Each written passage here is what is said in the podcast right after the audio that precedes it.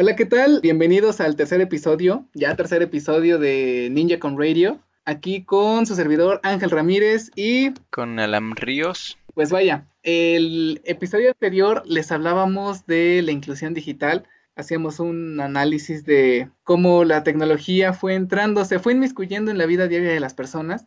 Y ligado al episodio anterior de inclusión digital, hoy les hablaremos acerca de la experiencia de usuario el cual es un tema que pudiera llegar a, ser un poco controversial, puesto que todos los usuarios a nivel comercial pues llegan a tener tendencias distintas y son más sus gustos o sus preferencias e incluso su comportamiento como consumidor, el cual va a marcar una pauta de el diseño que se debe de tener, de los productos, servicios y soluciones que existen pues a nivel industrial. Y pues para empezar, empezamos con una pregunta que se la lanzamos aquí al buen Alan. ¿Tú qué, qué es lo que consideras que es lo más relevante dentro de la experiencia de usuario?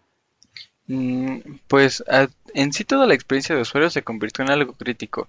Y digo, en TI lo vimos muy claro, en, específicamente hacia el desarrollo de software. Lo vimos como un proceso muy crítico actualmente porque es algo que recordamos que antes no se tomaba mucho en cuenta.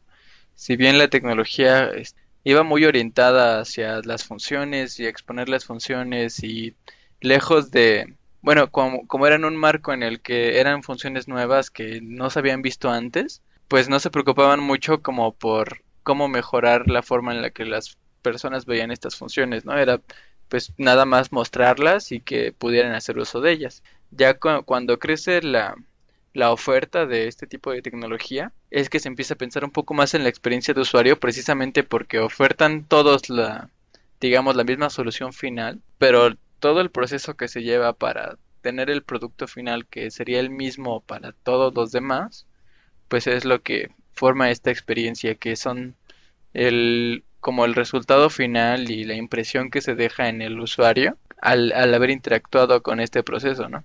Algo muy importante eh, orientado en precisamente en tecnología y en cualquier otro diseño de productos es cómo afecta la experiencia de usuario a la aceptabilidad en el mercado. Mencionábamos anteriormente en la inclusión digital que para, para que se pudiera dar este proceso de inclusión digital tuvo que haber existido esto que ahorita enunciamos como experiencia de usuario, en el que sí se incluye la tecnología, pero solamente cuando es una buena experiencia. O sea que, por ejemplo, si cuesta mucho trabajo subir un archivo si cuesta mucho trabajo iniciar una videoconferencia, pues es algo que normalmente deja de ser aceptable porque las personas ya pues sencillamente dejan de interesarse en esto, ¿no? Sí, la más porque últimamente se ha visto mucho reflejado la experiencia de usuario, como bien mencionas, Alam, en el ámbito tecnológico. Sin embargo, pues esto viene también por la transformación digital que ha sufrido la industria haciendo una pequeña remembranza igual, anteriormente los negocios no tenían, como bien mencionaste tú, no volteaban a ver la opinión de los clientes. Muchas veces era la necesidad de los clientes por adquirir algo mayor que, pues en verdad, lo que los negocios podrían preocuparse por el cliente, ya que sentían que sin importar qué, qué experiencia, qué vivencias o de qué forma las personas eh, pasaban sus procesos o todo lo que ellos ofrecían, de todas formas los iban a adquirir, como sucedió, por ejemplo, en México en la en muchas industrias que pudieron llegar a ser incluso hasta un monopolio, un oligopolio. Sin embargo, eh, gran parte de esto empieza a cambiar y se empieza a, a ver de una mayor forma con la competencia económica. Al abrirse, al abrirse los mercados, hay nuevas empresas, hay nuevos negocios que pues tienen que tratar de atraer a la mayor cantidad de clientes o de público que, puedan. Y pues en el ámbito tecnológico es por ello que el UX Design ha tenido, por ejemplo, pues un gran, gran impacto, puesto que desde la apariencia visual que pudiera tener eh, un logo de alguna marca, los colores, o incluso el formato de la imagen que pudiera tener, las mismas letras pudieran hacer que las personas se pudieran ver influenciadas hacia adquirir o comprar algún bien o servicio. Y pues es así como tú mencionabas, Alam, esto al final de cuentas afecta en la aceptabilidad del mercado, puesto que si todas las personas están acostumbradas al inicio a que las traten mal y luego nuevas empresas las empiezan a tratar mejor, pues el mercado va a tener la tendencia hacia que les den un mejor trato. Pues esto no es exclusivo de la tecnología. Se ha visto remarcado más últimamente por la tecnología, sin embargo, no, no solo es el campo, no solo afecta en la tecnología. Sí, que incluso en el desarrollo de experiencias de usuarios, eh, podemos encontrarnos que el desarrollo de una experiencia no es solamente abarcando tecnología. En grupos de diseño de experiencias de usuarios podemos encontrar diseñadores gráficos, psicólogos, sociólogos, políticos y toda una serie de profesionales de distintas áreas para precisamente esta experiencia que es el resultado final y la impresión que dejan las personas, Ahora, por ejemplo, en esto que mencionas de la exclusividad en TI, Hablábamos, por ejemplo, también sobre las políticas y cómo son aplicadas muchas veces para como cubrir lo que no se puede cubrir con tecnología. Pues bueno, esto, esto mismo se hace también para experiencias de usuario. Hay muchas cosas que la tecnología por sí sola no te permitiría controlar en el usuario, ¿no? Como puede ser, por ejemplo, un flujo, que el usuario tenga más rápido el producto, quizá no quizá no es algo que se pueda satisfacer solamente con tecnología, pero sí con una política, por ejemplo, de el momento en el que lo piden y, y cuándo se le es entregado y en qué momento puede comenzar a usarlo. Ese tipo de cosas se pueden suplir un poco más con políticas que con tecnología y entonces abre el panorama de experiencia de usuario no solamente a un ramo tecnológico, sino a todo lo que se pueda usar para brindar una mejor experiencia. Ahora, en, en esta parte de la exclusividad en TI, que quisiéramos dar algunos contrastes entre productos que ya existen hoy en día en tecnología y que probablemente hemos incluido ya en nuestra vida cotidiana, pero que precisamente como existen distintas soluciones en el mercado, podemos contrastar estas soluciones y las funciones que tienen, ya sea como dice Ángel, solamente en la apariencia o en el proceso completo que se tiene. Hablábamos, por ejemplo, de comparativas entre este, aplicaciones de mensajería instantánea, las que conocemos más y las que han tenido un poco más de revuelo últimamente quizá son WhatsApp y Telegram. Que por ejemplo WhatsApp es una aplicación muy bien aceptada e incluso con la adquisición por parte de Facebook pues muy probablemente esto le dio un, un impulso que pues no creo, muchas personas ya usaban WhatsApp desde antes de que fuera de Facebook. Y bueno, aquí el, el tema yo creo que sería comparar por qué las personas no se mudan tanto a Telegram, ¿no? Sí, que también depende del enfoque que tenga incluso el mercado en el que se está, se está este, empleando. Porque, por ejemplo, mencionas que pues WhatsApp tiene una mayor apertura. Sin embargo, pues esa apertura la tiene más en América, puesto que, por ejemplo, hay muchas plataformas de mensajería, bien lo dijiste, pero enfocándonos ahorita, por ejemplo, en WhatsApp, Telegram, Telegram tiene una mayor aceptación en Asia en Asia Oriental y en Asia este, Medio Oriental, incluso en, Europa, un poco más. Eh, sin embargo, pues WhatsApp, así como tú dices, yo lo empecé a ocupar. Incluso yo me acuerdo que pagué la suscripción de tres años de, WhatsApp para ocuparlos, eh, porque antes era así como de, ah, un año gratis, sin anuncios. Y luego era así como de, ah, puedes suscribirte y lo puedes seguir usando. Yo pagué por tres años y a los seis meses de que yo pago lo adquiere Facebook. Y pues siguió siendo gratuito, sin embargo, eso sí le pudo haber dado, bueno, mejor dicho, sí le dio un punch en, en el mercado.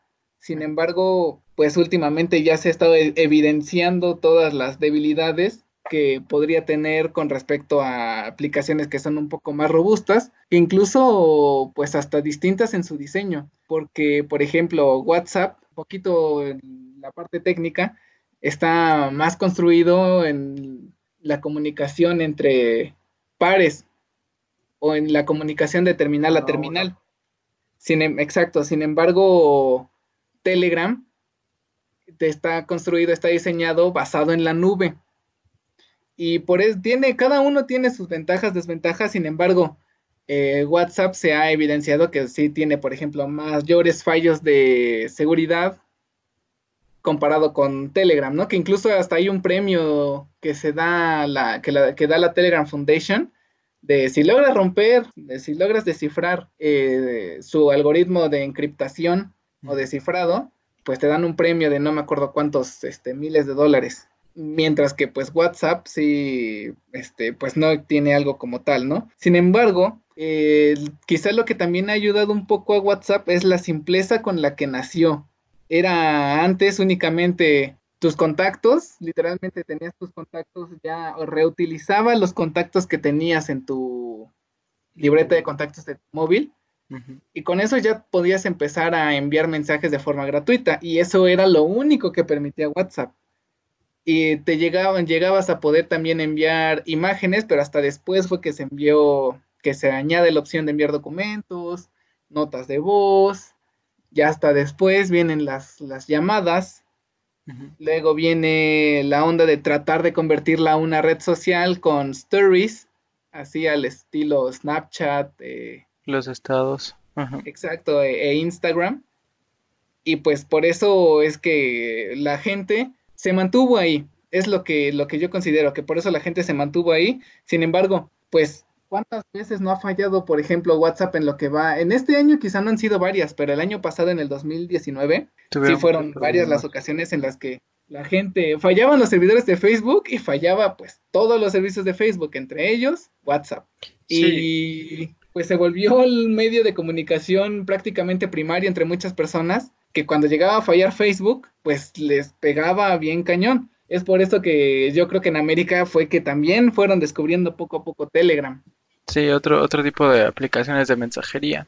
Que también, en, eh, precisamente retomando un poco el tema de experiencia de usuario, también la reputación es un tema que afecta un poco a la experiencia de usuario en cuanto cuando hablamos de productos eh, proveídos por una marca o por una empresa, ¿no? Como tal digamos, por ejemplo, Facebook o las empresas norteamericanas en Asia quizá tienen también cierto tipo de recelo o la reputación es muy distinta de como existe en América, ¿no? O sea, en toda América Latina, en Norteamérica, las empresas norteamericanas están vistas como buenas empresas, cuando en Asia puede ser un poco distinto el tema, ¿no? Y precisamente en el en cuanto a la seguridad, pues Telegram suple esta pues esta necesidad o este aspecto en el que en Asia y en Europa se había visto ya muy reflejado el qué me ofreces en cuanto a seguridad, siendo que empresas norteamericanas pues no ofrecen tanto en seguridad como ofrecen más en usabilidad, que son dos temas también críticos al hablar de experiencias. A veces puede llegar a ser un poco contrastante el que sea más importante la seguridad o que sea más importante la usabilidad. Entonces yo creo que WhatsApp y Telegram son dos ejemplos muy, muy prácticos en ese tema. Y también podemos pasarnos ahora un poco a algo que se ha estado usando últimamente mucho y que probablemente sea útil para quienes estén usando este podcast, que son los servicios de videoconferencia, ¿no? Ahorita, si bien recordamos, estamos atravesando la, la contingencia por el COVID-19 y muchas personas nos vimos forzadas a empezar a usar más estos servicios de videoconferencia, ¿no? Quizás si bien antes llegábamos a usar servicios de mensajería, la videoconferencia ahora se ha convertido en algo muy necesario para todas las personas y nos encontramos con distintas soluciones que llegaron a agobiar a muchas personas que empezaron a usar esto sin, sin tener ninguna idea, ¿no? Queríamos contrastar precisamente cuatro aplicaciones que son Skype, que es una solución ofrecida por Microsoft, Está Zoom también, que es otra aplicación este, respaldada por una empresa y orientada a que sea una de paga. Y también el otro contraste hacia aplicaciones o bueno, soluciones que no son de empresas precisamente orientadas a soluciones de paga, que son Hangouts, en donde también se pueden hacer videollamadas. Y otra solución un poco menos conocida, bueno, Hangouts es de Google, y otra solución menos conocida que es Jitsi, la cual es, este, es una solución específicamente para videoconferencia. Entonces, este, ahorita con ayuda de Ángel vamos a ir viendo los temas que se deben de pensar específicamente al, al escoger una de estas soluciones. Sí, es, es, es complicado, más porque así como tú dices, em, pues el fin por el que nacieron, pues fue, incluso cada uno de ellos pudiera ser distinto, más porque bueno, antes de empezar a mencionar estos puntos de quizá cuál podrías escoger, eh, mencionar que, por ejemplo, Skype, su antecesor fue Windows Live Messenger, igual de, del mismo Microsoft, ¿no? Que todos en el 2010, del 2010 hacia atrás, chateábamos por ahí por Windows Live Messenger y este y de repente le se deja de le dejan de dar soporte, se lo descontinúan y viene esta revolución de Skype que ya incluía la parte de, de audiollamadas, audioconferencias y videoconferencias, mientras que Zoom siempre nació como un producto de pues del servicio en la nube de videoconferencias. Hangouts nace de la necesidad de comunicar comunicar personas de este entorno que ahorita igual les vamos a, mencionar. Y Jitsi pues fue parte de, logros tecnológicos de algunas comunidades. Entonces, eh, por ejemplo, eh, en cuanto, así como menciona Alan, muchas de las personas que empezaban a ocupar estos servicios de videoconferencia, pues fueron más forzadas a ocuparlos que de su, que de su propia voluntad empezaran a, a, explorarlas. Y bueno, empezamos con Skype, que vamos a hacer un análisis así como que súper rápido de las suscripciones gratuitas que nos ofrecen estas soluciones. Em, por ejemplo, la suscripción gratuita de Skype soporta, bueno, nos permite tener hasta 50 participantes en nuestra audioconferencia, videoconferencia. Mientras que Zoom nos permite tener 100 eh, participantes. Pero ahí, por ejemplo, quizá dirían, bueno, sí nos ayuda a tener quizá más este, participantes en la videoconferencia. Sin embargo, también cabe resaltar que uno de los principales eh, diferenciadores entre estas plataformas es que Skype se puede mantener una llamada en, esta plataforma sin límite de tiempo, mientras que consumen su versión gratuita únicamente permite eventos por hasta 40 minutos. Pasando esos 40 minutos se culmina la sesión, se tendría que volver a generar otra e invita a la suscripción de paga. En el mismo sentido, Skype pues no necesita como tal un cliente acabábamos de descubrir hasta hace no mucho, Alam y yo, que se pueden generar este tipo de videoconferencias, se genera una liga que se comparte al momento y las personas pueden entrar a, esa videoconferencia, a ese evento y se lo pueden acceder desde el navegador. No necesitan por qué bajar incluso la aplicación de escritorio de Skype. con que se tenga acceso a Internet y el navegador, podrían acceder a estas videoconferencias.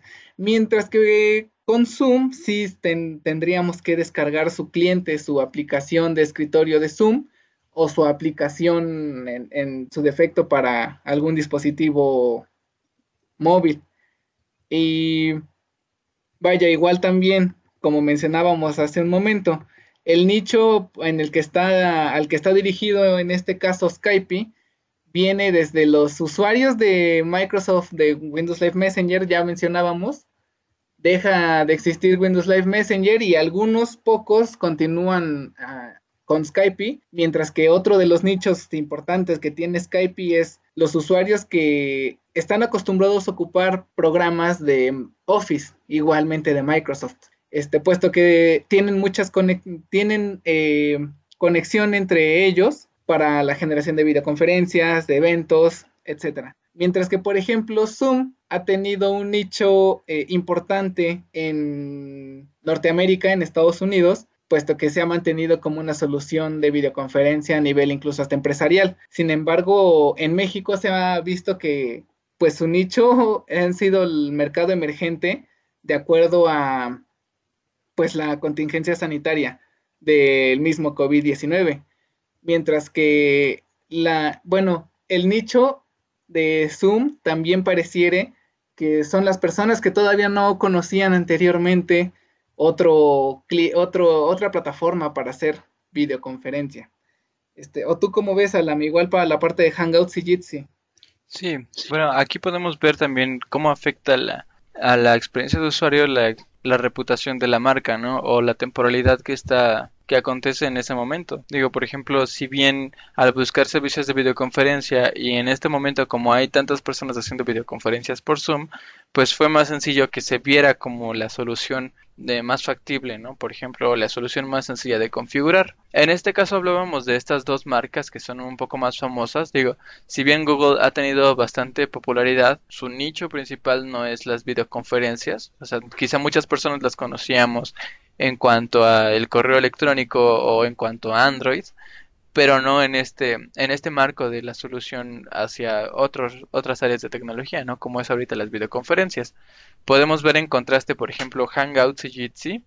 Pues Hangouts eh, tiene una limitante de 10 usuarios por, video, por videollamada. Aquí podemos ver que pues es mucho menor la cantidad de usuarios que podemos usar a lo que fue comparado con Skype y con Zoom, mientras que Jitsi no tiene ningún límite de usuarios, si bien hacen bastante mención sobre el ancho de banda, que es un concepto que también explicamos en el episodio anterior. Entre más usuarios haya conectados, vamos a ver mucho más afectada la calidad de la llamada. Y esto es algo que por supuesto es muy importante al momento de utilizar software porque también la calidad de la llamada nos va estando a, nos va a empezar a hablar sobre una experiencia que se deja en el usuario sobre si fue una buena llamada o fue una mala llamada. En este caso también se emplea mucho el, la retroalimentación por parte del cliente. Nos podemos dar cuenta que muchas veces usando estos servicios al final nos preguntan si fue una buena o una mala experiencia directamente, ¿no? Para ellos también poder evaluar en cuanto a su rendimiento de red, quizá incluso su apariencia y la, distribución de sus funciones, por ejemplo. Hangouts y Jitsi no tienen ningún límite de tiempo al usarlo, por lo cual pues también es una solución que nos, nos es bastante llamativa al momento de buscar de qué forma hacer una videollamada.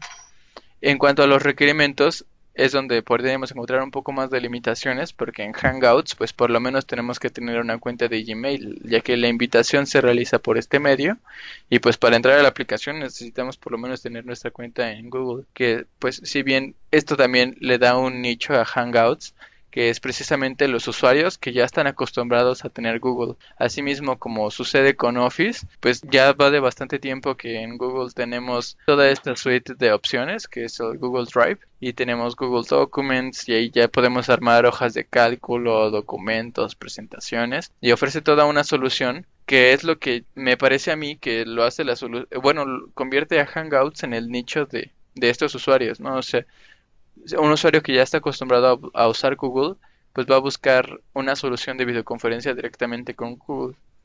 En cuanto a Jitsi, el nicho es mucho los usuarios de lo que se le llama open source, que es este el software que se expone el código con el que están generados.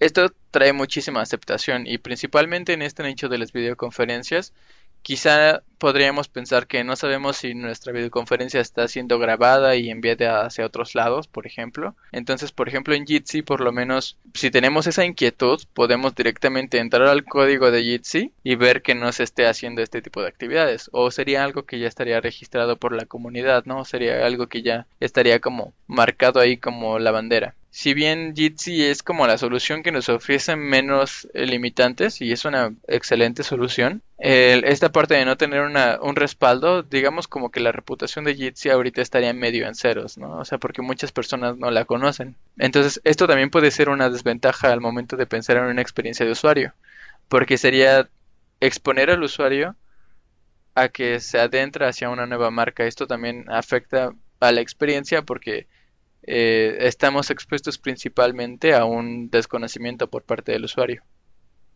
Sí, y pues bueno, esto en el, en el caso de, de la, del, OTI, de las tecnologías de la información, sin embargo, la experiencia de usuario no solo se ve reflejada en la tecnología o en procesos tecnológicos, sino también platicábamos hace un momento que trasciende a la vida cotidiana y a la adquisición de bienes y servicios. Mencionábamos desde el inicio, ¿no? Por ejemplo, acabamos de comparar las plataformas de videoconferencia, sin embargo, también nosotros podemos ver el caso de las experiencias de usuario que pues nos ofrecen, por ejemplo, en la banca, en los bancos. Y en este caso vamos a hacer algunas comparaciones en cuanto a la experiencia que ofrece eh, del banco en México, el banco BBVA y Santander. Vamos a evaluar, eh, por ejemplo, un proceso muy crítico que es la apertura de cuentas. Eh, también vamos a abarcar lo que es la atención al cliente y un poquito es el alcance que pudieran tener.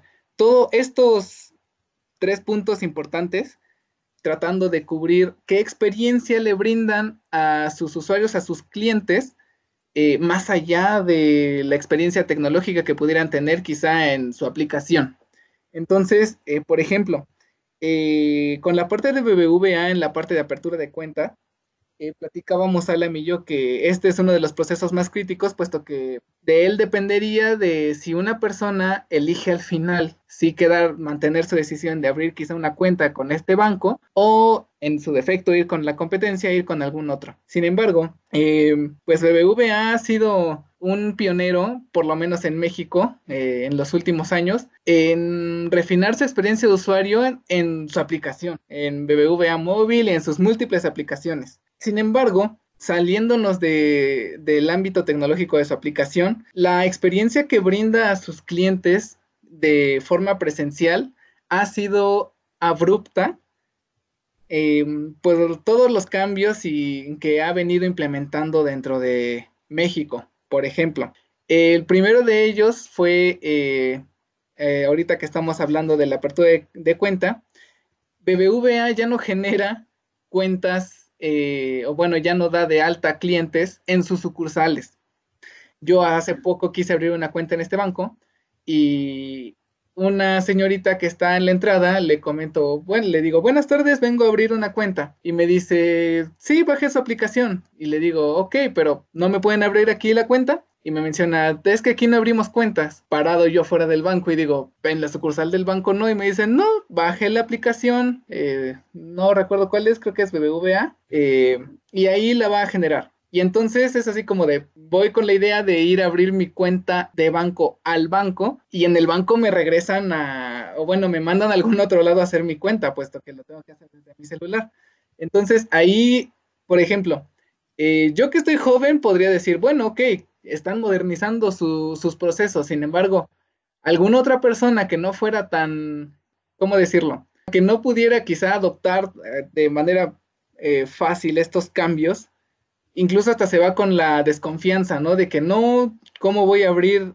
Para empezar, la desconfianza que pudiera generar de abrir una cuenta en su celular y otra, las personas que no sepan utilizar bien quizá este, pues un smartphone para crear su cuenta, pues ocasionaría que se termine yendo con, con otro banco.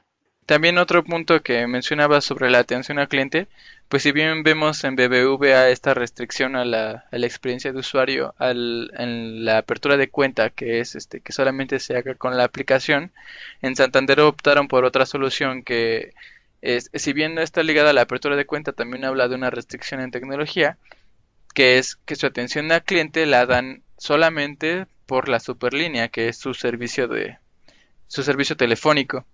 Entonces ellos lo que hacen es que si bien tu cuenta puedes ir a abrirla al banco, o bueno, si bien la cuenta la sigues abriendo en el banco directamente con un ejecutivo de, cuenta, la atención al cliente es específicamente en Superlínea y no puedes ir tú al, a la sucursal a que te den este tipo de atención al cliente como bien puede ser cambiar tu NIP, revisar por qué fue bloqueada tu cuenta, revisar tu, tu saldo, por ejemplo.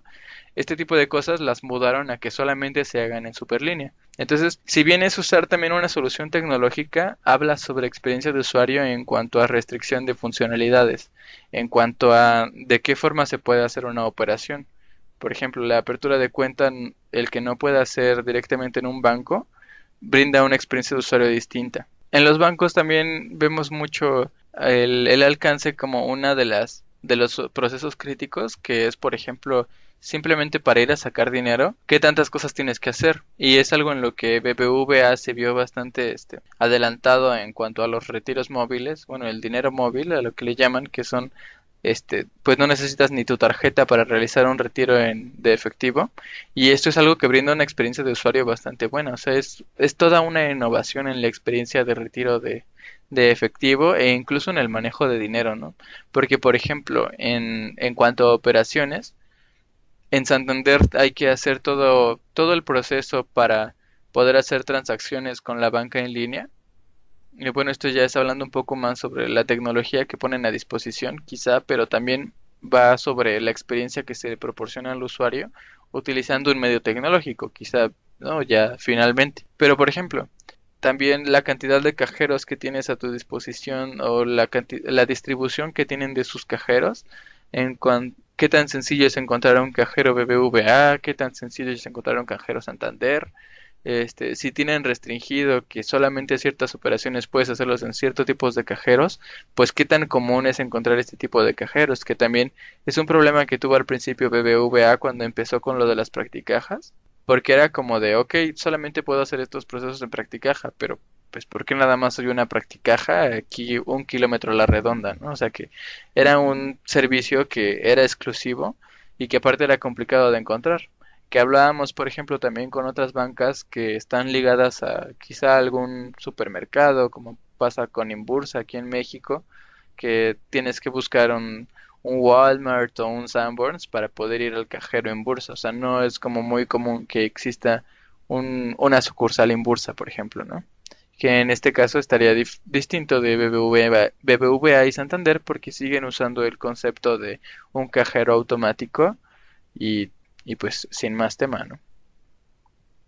Sí, y pues vaya, con todo esto que hemos mencionado, se ve con mayor claridad que pues la experiencia de usuario no solamente se ve aterrizado en nuestros medios tecnológicos, en nuestros gadgets, en nuestros dispositivos, sino que al final de cuentas pues es una disciplina que, como bien mencionaba Alan, involucra a muchos expertos a muchos profesionales que pues lo que buscan es que los clientes se vean atraídos por todo el entorno que la empresa o que el negocio eh, los envuelve para hacerlos sentir cómodos, para hacerlos sentir eh, más felices incluso y pues que de forma inconsciente los clientes o incluso hasta de forma consciente, puesto que si ponen algo ad hoc a los gustos del cliente, hagan a que pues los adquieran o que tengan preferencia por sobre algunas otras marcas y, productos. Y este, pues bueno, nada más para concluir que pues la experiencia de usuario. Actualmente incluso se encuentra como una disciplina el UX design para la parte de desarrollo de productos, de servicios, que involucra un campo muy muy grande que incluso pues va a ser algo de, lo que les vamos a hablar en el siguiente episodio, pero ahorita Alan nos va a mencionar esa parte, pues tendremos que ser conscientes de que es algo que nosotros tendremos que aprender a analizar e incluso a brindar una buena experiencia de usuario para que los clientes que podamos tener, mantenerlos en dado caso cautivos o atraer nuevos. Claro, también como cliente hay que analizar las experiencias de usuario que proveen las empresas, ¿no? Si bien, por ejemplo, en los ejemplos que dimos de Skype, Zoom, Hangouts y Jitsi, hay que ver hacia qué están enfocados estos programas, porque esto también nos ayudaría a aprovechar mejor las experiencias que ellos nos brindan, ¿no? Si bien, por ejemplo, BBVA es una banca para cierto tipo de clientes, que nos habla también de la especialización de productos. O sea, si nosotros vamos a adquirir un producto y no buscamos una solución genérica, sino buscamos una solución especializada, habría que buscar este, productos o soluciones que nos aporten una mejor experiencia para el nicho específico que estamos buscando.